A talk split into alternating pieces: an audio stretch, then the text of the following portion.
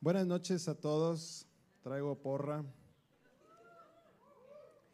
Bien, vamos a, orar esta noche para eh, escuchar la palabra de Dios, que sea Dios quien nos hable, quien nos enseñe, que su palabra nos, nos transforme.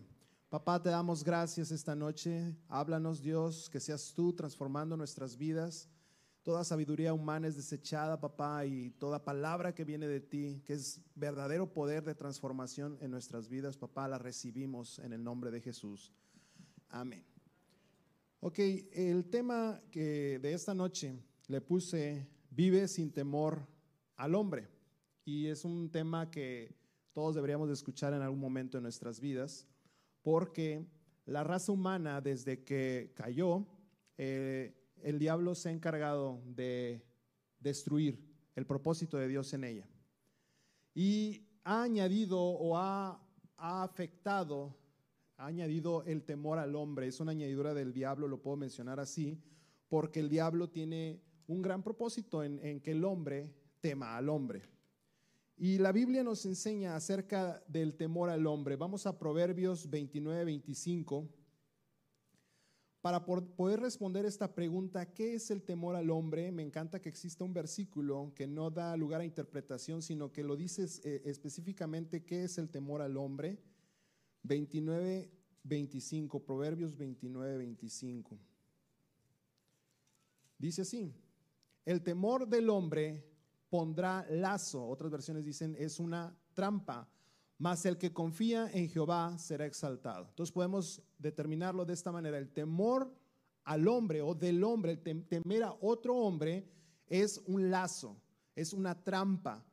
Y vamos a hacer otra pregunta, ¿qué es una, qué es una trampa? ¿Cuál es, los, ¿Cuál es el propósito de una trampa? Una trampa tiene la finalidad de atrapar, detener. ¿Alguien quiere participar? Detener retener, muy bien, engañar, matar, muy bien, algunas trampas tienen, eh, son con fines mortales, es para matar una presa o, detener a algo que está avanzando. Entonces, eh, las trampas tienen su toque de, sutileza, ¿no? No pueden ser, hey, aquí estoy para atraparte, ¿no? Tiene que ser engañar. Entonces, vemos que son las artimañas del diablo. Él viene para matar, robar, destruir. ¿Ok? Y Él quiere detener. Si una trampa es para detener, Él quiere detener. Si es para matar, Él quiere matar el propósito de Dios en tu vida y los planes de Dios en tu vida. Cambiando, que tú te enfoques en agradar al hombre y no agradar a Dios.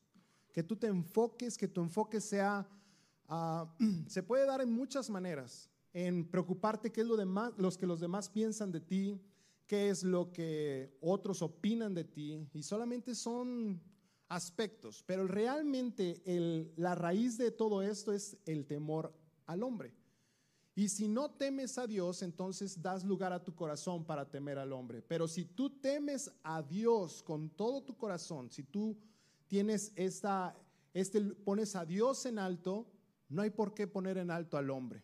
Dice la Biblia que maldito el hombre que confía en el hombre. O sea, ¿qué quiere decir? Que no le va a ir bien a la persona que pone su confianza en otro hombre. No puede esperar que le vaya bien en la vida si él confía en otro hombre, ya sea en sí mismo o en algún otro o otra persona. Entonces, una trampa incapacita, priva, detiene, mata.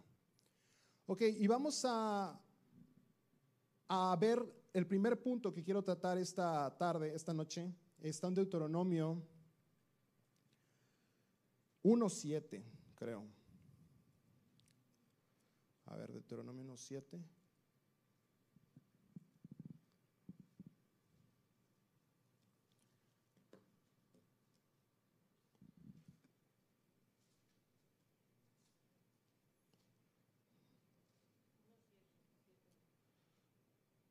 1.17, perdón. Deuteronomio 1.17. Y el primer punto, tu juicio se ve afectado por quien temes, por quien, a quien temes. ¿Ok? Dice, no hagáis, Dios dando instrucciones al pueblo de Israel, dice, no hagáis distinción de personas en el juicio, hacia al pequeño como al grande oirás. No tendrás temor de ninguno o no tendrás temor del el hombre porque el juicio es de Dios. Y la causa que os fuera difícil la tendrás que llevar a Dios para que le escuche y Él determine qué, deben hacer. Dios da instrucciones para que todo se lleve eh, a cabo en el pueblo de Israel y, hace, y les pide, le pide al pueblo de Israel que no tenga Ah, que no hagan distinción de personas, que no tengan temor del hombre. Es una de las primeras veces que aparece en la Biblia. Si recuerdan, este, Osvaldo mencionó que cuando aparece por primera vez es de suma importancia ver por qué aparece y, podemos ver un poco más el panorama más amplio cuando, cuando estudiamos la Biblia. Entonces aparece aquí que no tengamos temor del hombre porque el juicio, se ve, el juicio del hombre se ve afectado. Y, el temor al hombre afecta tanto a líderes, pastores, aquellas personas que sirven o que no sirven, en, ámbitos de la iglesia, puede ser en ambientes en públicos, ni se diga, en la política, ni se diga, en gobernantes y en jueces, ni se diga. Sus juicios, los juicios de la persona se pueden ver afectados por estimar al hombre por encima de la verdad, por, por estimar, sobreestimar la opinión del hombre, la amistad hacia el hombre, el amor, la confianza al hombre por encima de la verdad que es Cristo. Entonces, ¿qué hace el hombre? Empieza a diluir la verdad con otros aspectos, con, el compañerismo, con la amistad, empieza a diluir la verdad y la verdad de Dios empieza a ser, no la, la verdad no la puedes diluir, pero en tu vida se diluye demasiado que ya no tiene el poder que tiene para transformar para que vivas en plenitud. En plenitud el propósito de Dios. Entonces, nubla tu juicio. Ya no sabes ni qué estás viviendo porque todo te está moviendo el hombre, otro hombre te está moviendo. La voluntad del hombre está por encima de la voluntad de Dios en tu vida. Y te, ve, y te ves afectado. Y eso afecta tus decisiones, tu vida, tu futuro, afecta todo.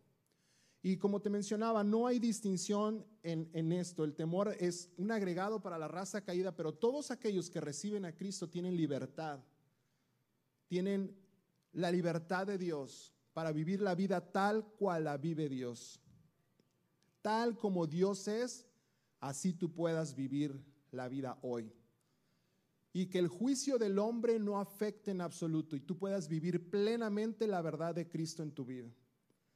Pero si sobreestimas al hombre por encima de la verdad, no vas a vivir en plenitud. Vas a ser llevado por corrientes, como Jesús le decía a Pedro, eres que era llevado por cualquier ideología cualquier pensamiento de aquí para allá. Tus emociones también. Y tienes doble ánimo, tienes doble amo y dice que vas a despreciar a uno y vas a amar a otro. No puedes vivir con dos opiniones, dos ideas en tu corazón. O temes a Dios o temes al hombre. Bien. Vamos a ver una, historia en 1 Samuel 15. Hay un hombre específicamente, en, todas partes de la Biblia encontramos personas que tuvieron temor del hombre. Ah, los dos espías, cuando, cuando fueron enviados, diez tuvieron temor al hombre, vieron lo que sus ojos veían y menospreciaron la, instrucción de Dios, se vieron pequeños. Pero hay un hombre que eh, toda su vida fue escogido por Dios para ser rey de Israel, fue el primer rey de Israel, primera de Samuel 15. Su nombre es Saúl. Fue Saúl.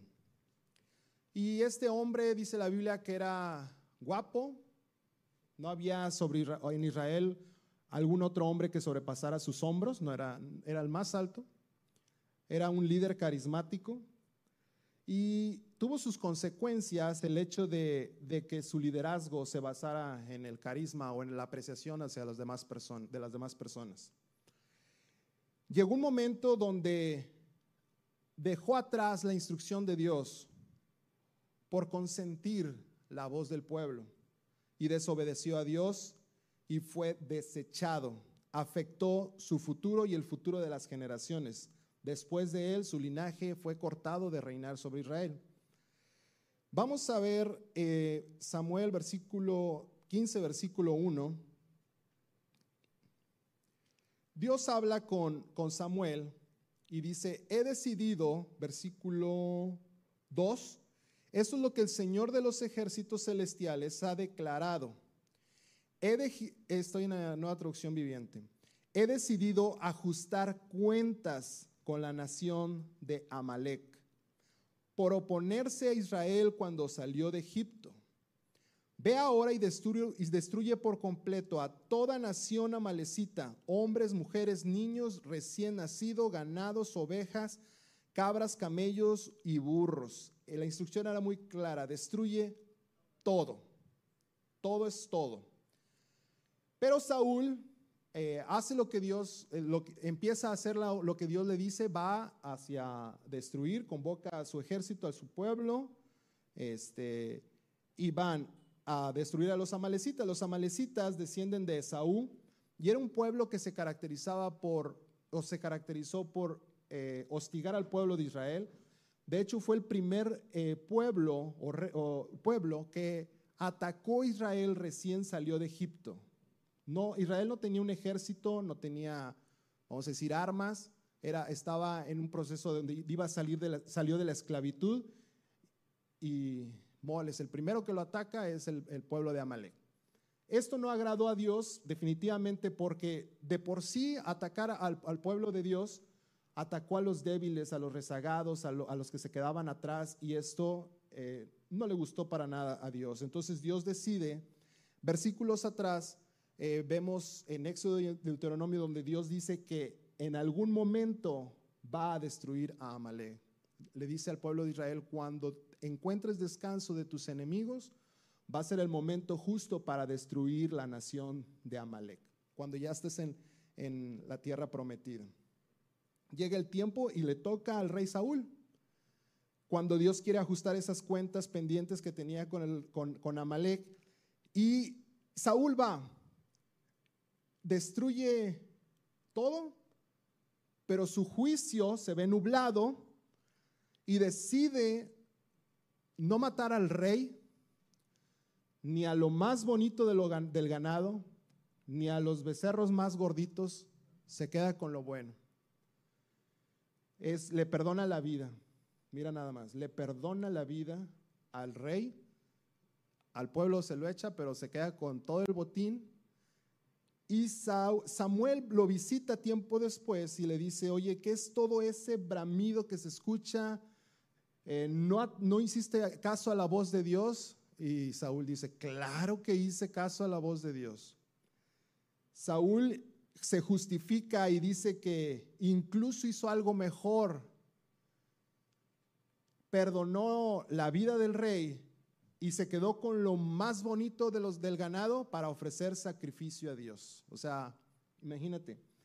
Él creyó haber hecho algo, lo, así si existe el lavado de dinero, él elaboró la instrucción de Dios, hizo algo todavía mejor a lo que Dios había pedido.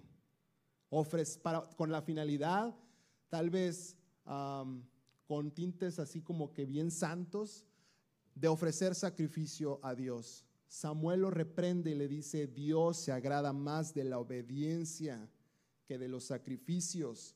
Y de prestar, y, que, y prestar atención a Dios es mejor que la grosura de los carneros. O sea, te fuiste por lo que tus ojos vieron, por lo que tu juicio determinó y no lo que Dios había dicho.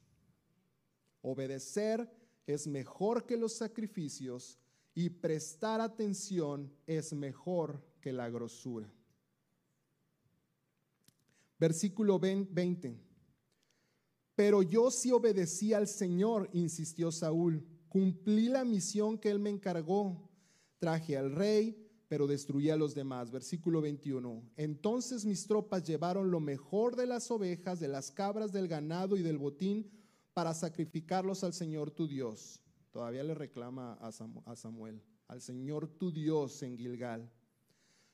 Señor, e, y en esta versión, nueva traducción viviente, dice, ¿qué es lo que más le agrada al Señor? ¿Tus ofrendas quemadas y sacrificio o que obedezca su voz? Escucha, la obediencia es mejor que el sacrificio y la sumisión es mejor que ofrecer la grasa de los carneros. Y aquí hace una comparación a lo que está haciendo y lo que es temor al hombre. Dice, la rebelión es tan pecaminosa como la hechicería y la terquedad o la obstinación tan mala como rendir culto a ídolos.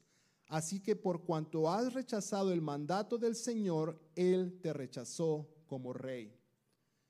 Saúl estaba tan preocupado por el rechazo del pueblo hacia él o su liderazgo que terminó siendo rechazado por el más importante, que es Dios, quien lo puso ahí. Samuel le dice, tú te veías poco ante tus propios ojos, te veías muy pequeño, tal vez muy grande de estatura, tal vez muy guapo, muy bello, pero tú en tu interior te veías muy poco. Y aún así Dios te puso como rey sobre toda su nación. Y por estar tan enfocados en agradar a la gente, agradar a su pueblo, en buscar, en, permanecer, eh, que su reino permaneciera por el agrado hacia las personas, terminó siendo rechazado.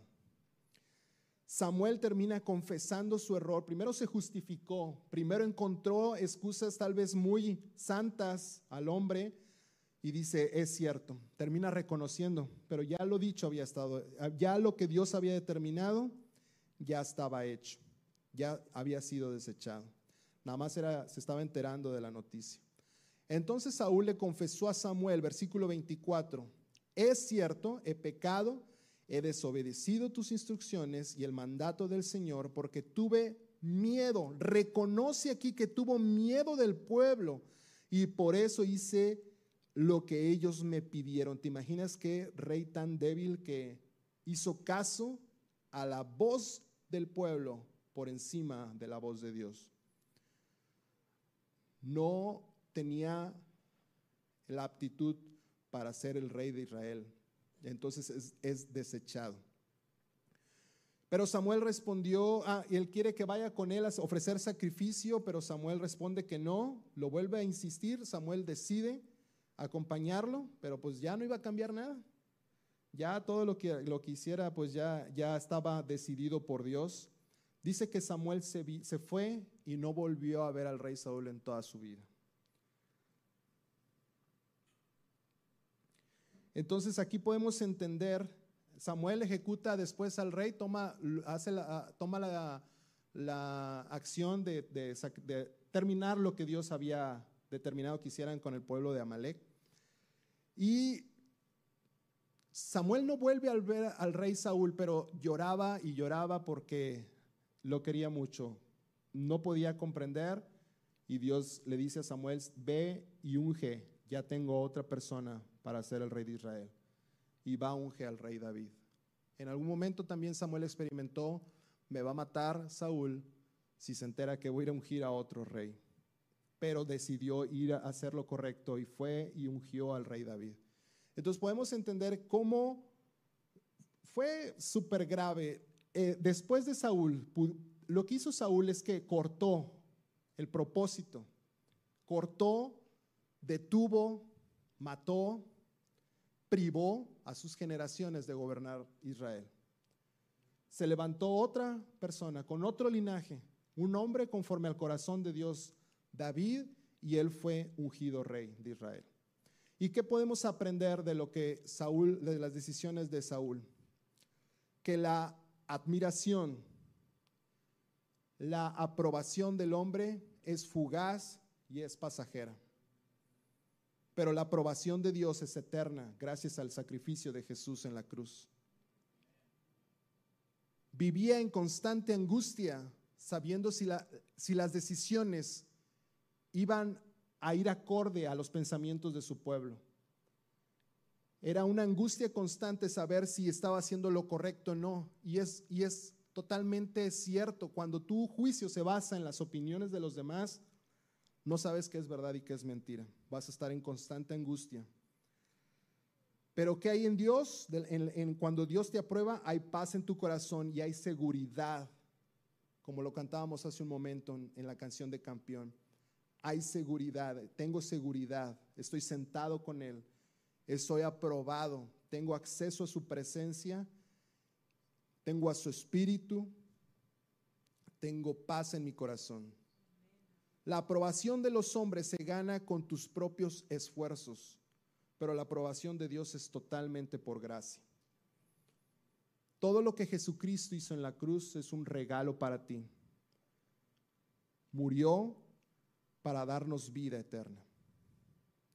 Y sabes, en un momento pensé que eh, si esta cuestión era por tener baja autoestima, pero sabes que la Biblia asume que nos amamos en exceso. Y siempre me ha preguntado por qué la Biblia dice, amarás a tu prójimo, en el segundo mandamiento, amarás a tu prójimo como a ti mismo. Asume que te amas tanto que te pide que ames a los demás como estimas tu vida. Creo que es una falacia o una mentira lo de la baja autoestima, porque, eh, y lo estuve meditando ayer, porque simplemente es una sobreestima de ti mismo que te amas tanto, estás tan preocupado por ti, que terminas angustiado, terminas ansioso, terminas con depresión. Y a eso le llaman baja autoestima o, o que piensas menos de ti, pero no, piensas demasiado en ti. Estás pensando tanto, tanto, tanto en ti que dejas a un lado el valor que tienes delante de Dios por buscar un valor propio, una identidad o un, estima, a ver qué, un, un rango o algo así. Pero no, Dios nos ama. Y dice que amemos a nuestro prójimo como a nosotros mismos. Pero primero el primer mandamiento es amar a Dios con toda nuestra alma, con todo nuestro corazón y con toda nuestra mente. Si, si nuestro corazón, mente y alma están reservados para amar a Dios, y me encanta porque unas versiones también dicen, y con todos tus bienes. Amarás al Señor tu Dios con toda tu alma, con todo tu corazón, con toda tu mente y con todos tus bienes. Y si tú, si estas cosas están reservadas para Dios, no hay lugar para escuchar la opinión del corazón de otras personas que no venga de Dios. Porque también otras personas provienen de una raza caída y necesitan la liberación que da Cristo. Ah, a veces las otras personas también están pensando mucho en sí mismos que no tienes por qué preocuparte, qué es lo que piensan de ti. Ah, Dios nos ama a todos y quiere transformar nuestras vidas para que vivamos la vida de Dios en nosotros en plenitud.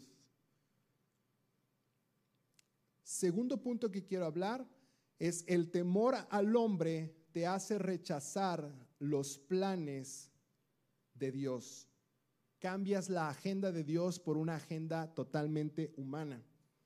Como se mueve el mundo, así me muevo. Como se mueven las, las emociones del mundo, como es el mundo, y cambias la agenda que Dios tiene para tu vida por una agenda humana. Esto lo, el punto está en 1 Samuel 15, 24, aquí mismo. Uh, he desobedecido las instrucciones y el mandato del Señor porque tuve miedo del pueblo, por eso hice caso a lo que me pidieron. Y rechazó los planes de Dios para su vida, gobernar Israel por medio de Saúl, tener un, que, que tuvieran un rey. Samuel rechaza esto, Saúl rechaza esto. Y el segundo punto, este no me voy a tardar tanto, el segundo punto es Mateo 6.1. Y aquí voy a platicarte algo que yo experimenté en mi vida. Crecí en una familia de mucha eh, instrucción a la obediencia, tanto por mi papá como mi mamá.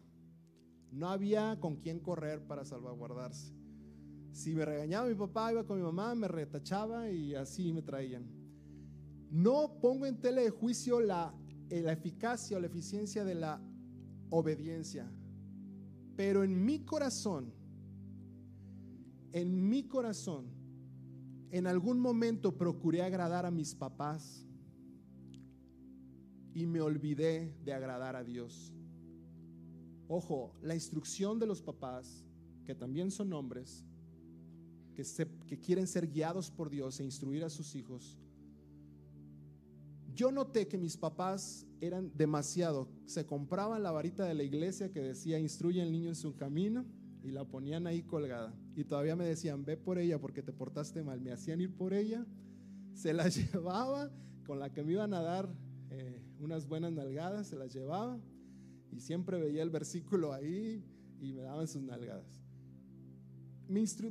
Fue una fuerte instrucción a la obediencia y, eso tuvo su fruto y tiene su fruto en mi vida.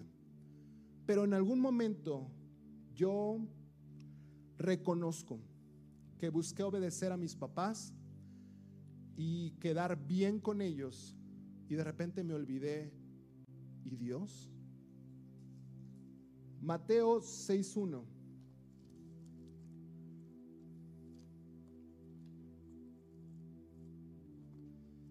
Dice, tengan cuidado no hagan sus buenas acciones en público para que los demás los admiren, porque perderán la recompensa de su Padre que está en el cielo. Y parece bueno portarse bien delante de sus papás, es definitivamente, pero tu corazón debe estar súper bien enfocado en a quien intentas agradar. Para empezar, tú le agradas. ¿Recibiste a Cristo en tu corazón? Tú ya le agradas a Dios. Dios te aprueba. Dios te ama. Y procuré esto, procuré eh, que me vieran bien, que me, portarme bien y, eso trajo problemas a mi, a mi vida. De repente me subían en un pedestal como ejemplo, pero no era eso. Eh, y Jehú esto y Jehú lo otro. Y, y me pasaban cosas como iba a la casa del compañero de la escuela que estaba castigado, pero como yo iba, le daban permiso de salir. Dije, bueno, pues, porque era el ejemplo. Y, me, y, eso también, y yo notaba eso. Dije, ¿por qué? Pues porque yo intenté apantallar, intenté apantallar y portarme muy bien y eso se creó un, un estigma en mi vida. Pero me olvidé que la recompensa de Dios. Y eso puede afectar en cualquier momento en tu vida. Y privarte de vivir la recompensa de Dios por una recompensa que se esfuma, que es la del hombre, por una recompensa que es fugaz, que no dura nada, que no es eterna como la recompensa de Dios, buscar su voluntad. Si bien le agradas a Dios, que tú hagas su voluntad buena, agradable y perfecta, que tú busques, eh, le busques a Él ante cualquier situación y que la decisión que tomes tal vez no vaya al ritmo de la humanidad, no vaya al ritmo de tus amigos cercanos, no esté, porque de repente te puedes hacer preguntas y qué va a pensar la gente y los cristianos. Me han visto como un cristiano ejemplar en la iglesia. No olvídate de eso. Busca la voluntad de Dios por encima de todo. Porque si no vas a vivir privado, es una trampa. Te vas a detener en algún momento, no puedes tener los pies alineados a dos direcciones no vas a llegar a ningún punto. O agradas al hombre o agradas a Dios. O buscas la gloria corruptible del hombre o buscas la gloria de Dios. La Biblia reconoce que gobernantes, líderes, creían en Jesús, pero no le siguieron por temor a ser expulsados de las sinagogas, a ser expulsados, a perder, a perder su estatus social. Y se privaron la trampa los privó de vivir el propósito de seguir a Cristo. Me encanta cómo la serie de Chosen hace ver a Nicodemo cómo se queda un poquito rezagado y ve a Jesús, le deja una ofrenda, pero hasta ahí, hasta ahí llegó. La Biblia sí dice que lo visitó de noche para no ser expuesto, temor a ser expuesto ante el hombre. Creía con él, otros hombres, muchos hombres, se privaron de vivir el propósito de seguir a Jesús, de estar en el círculo cercano con Jesús, íntimo con Jesús, porque sobreestimaron la gloria de los hombres por encima de la gloria de Dios. Y yo no quiero que eso ni me pase a mí, ni le pase a cada uno de ustedes. Porque nos vemos todos los días en la iglesia o algunos días en la iglesia pero que tus decisiones no sean nubladas, tu juicio no sea nublado porque es lo que yo pienso de ti, ni porque eres el ejemplo en mi vida. No, no, no, el, ejemplo es Cristo. Y si tú llegas a tomar decisiones que sean basadas en la voluntad de Dios, que no tengas que consentir a la multitud, ni tengas que preocuparte por lo que los demás piensan, porque sabes qué, cuando tú te preocupas por vivir la voluntad de Dios o te enfocas en vivir en la voluntad de Dios, vamos a tener puras personas que viven plenamente la vida de Dios en ellos. Y Dios quiere darte libertad.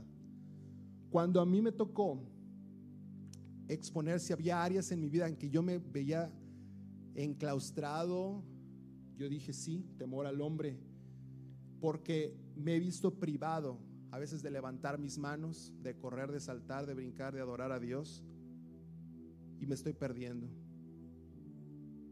Y me decía mi esposa, ah, ¿por qué en la casa sí pongo los videos y me pongo a saltar como loco?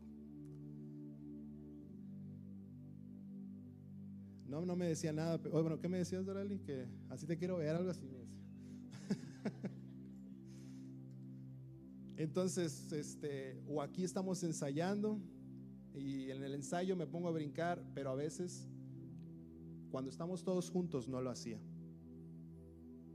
¿Por qué? Por temor al hombre en diferentes tintes. A lo mejor, ¿qué van a pensar los demás? A lo mejor este porque ay, me voy a desarrugar y me voy a ver mal. No lo sé. Al final de cuentas, la raíz y este temor al hombre te está privando de vivir la vida plenamente en Cristo. Amén.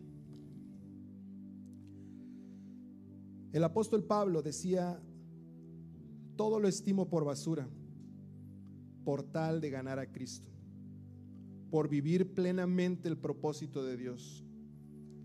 Y quiero invitarte a que te pongas de pie.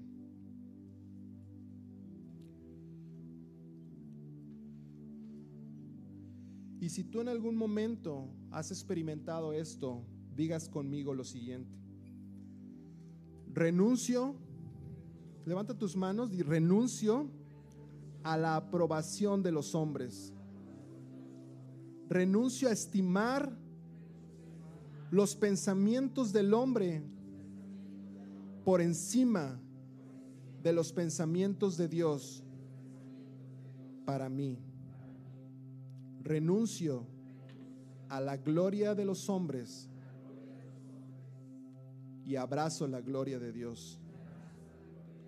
Amén.